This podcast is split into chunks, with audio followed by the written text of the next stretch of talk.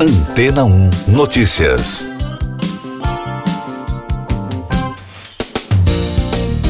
Bom dia.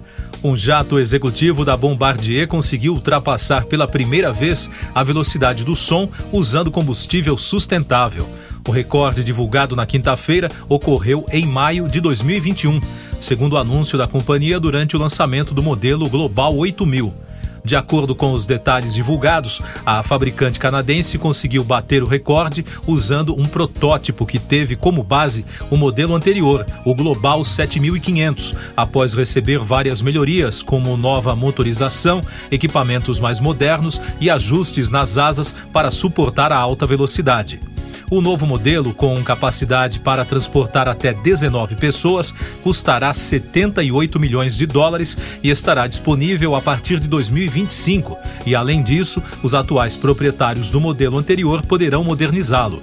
Durante os testes, o avião atingiu a Mach 1,015 o equivalente a uma velocidade estimada em 1.080 km por hora numa altitude de até 12,5 km. Mach é uma unidade que representa a velocidade do som, que pode variar de acordo com a temperatura e a altitude. A grande maioria dos jatos executivos atinge velocidades entre 700 km por hora e 1.000 km por hora. O recorde da Bombardier se tornou um marco depois de quase duas décadas após a aposentadoria do mais conhecido avião comercial supersônico, o Concorde. O combustível 100% sustentável, ou seja, que não tem petróleo em sua composição, foi usado pela primeira vez em um voo comercial em dezembro do ano passado pela companhia aérea americana United Airlines.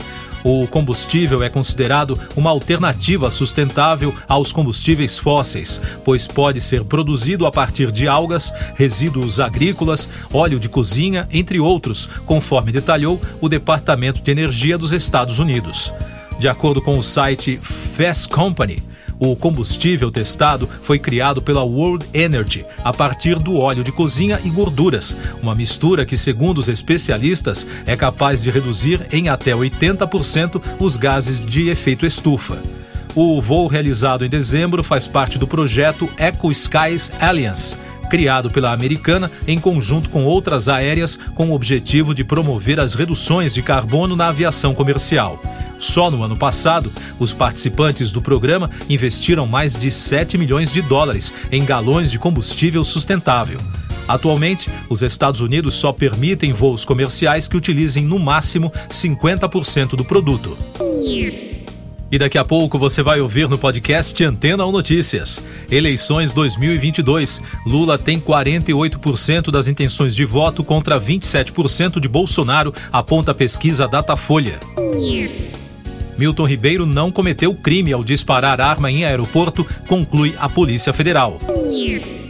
Casos de violência policial no Rio e em Sergipe são destaque na imprensa nacional e internacional.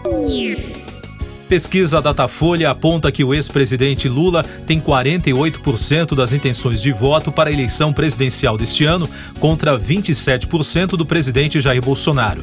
A pesquisa ouviu 2.556 pessoas nos dias 25 e 26 de maio em 181 cidades brasileiras. A margem de erro é de dois pontos percentuais, para mais ou para menos.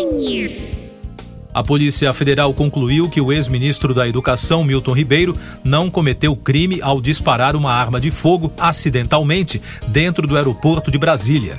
A ocorrência causou leves ferimentos em uma funcionária da Gol atingida por estilhaços. Com isso, o caso será arquivado. A Polícia Civil do Rio revisou de 26 para 23 o número de mortos na chacina da Vila Cruzeiro na última terça-feira, durante operação do BOP e da Polícia Rodoviária Federal. Entre os identificados, há cinco pessoas de outros estados: Bahia, Amazonas e Pará. Do total, nove tinham passagem pela polícia. As investigações estão em andamento. Em Sergipe, mais um caso de violência policial será investigado pela Polícia Federal, após um homem com problemas mentais ser asfixiado e morto em uma câmara de gás improvisada dentro de uma viatura da Polícia Rodoviária Federal. Para especialistas, o caso é muito grave, pois pode ser avaliado como sessão de tortura seguida de execução.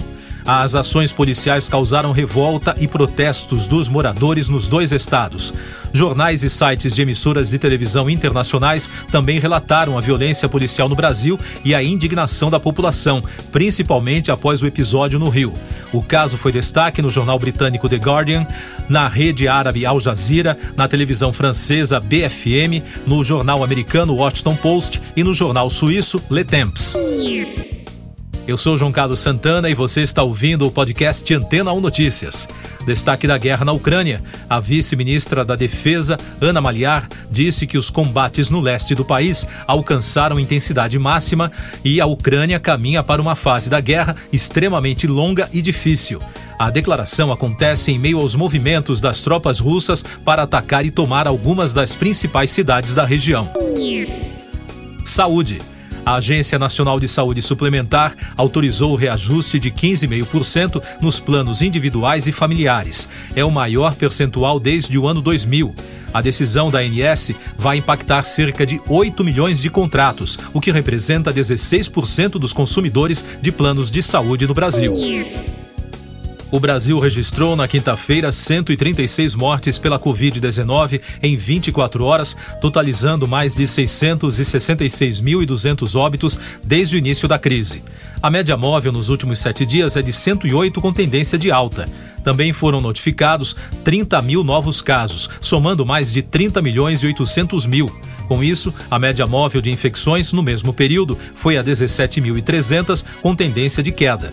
E os dados da vacinação mostram que já passa de 165 milhões o número de brasileiros que completaram o esquema vacinal, o que representa 77,16% da população. Noticiário musical. A nova turnê do grupo sueco ABBA, intitulada Voyage, com quatro avatares digitais no lugar dos músicos originais, estreia hoje em Londres. A volta do grupo também marca o lançamento do álbum de mesmo nome. Os modelos digitais apelidados de avatares foram criados pela Industrial Light Magic, do cineasta George Lucas de Guerra nas Estrelas, a maior empresa de efeitos especiais de Hollywood. O projeto é o primeiro da companhia fora do universo cinematográfico.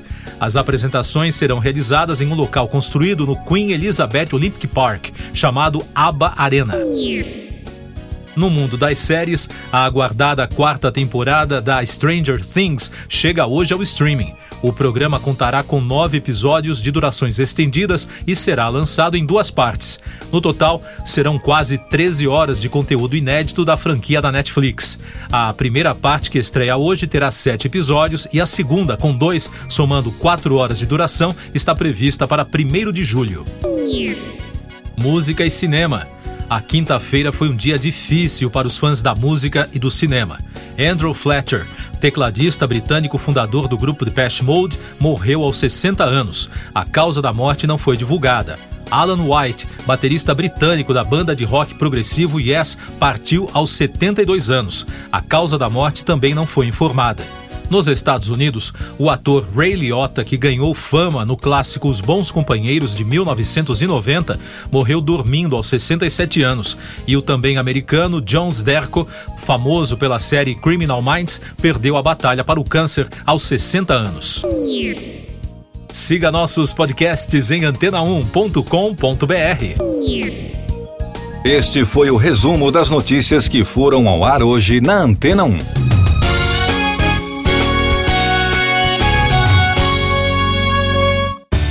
Depois de tanto conteúdo legal, que tal se hidratar com água rocha branca? O consumo regular de água durante o dia traz benefícios para a saúde, como, por exemplo, manter a pele bonita e hidratada. Rocha Branca, da fonte direto para sua casa. Depois de tanto conteúdo legal, que tal se hidratar com água rocha branca? O consumo regular de água durante o dia traz benefícios para a saúde, como, por exemplo, manter a pele bonita e hidratada. Rocha Branca, da fonte direto para sua casa.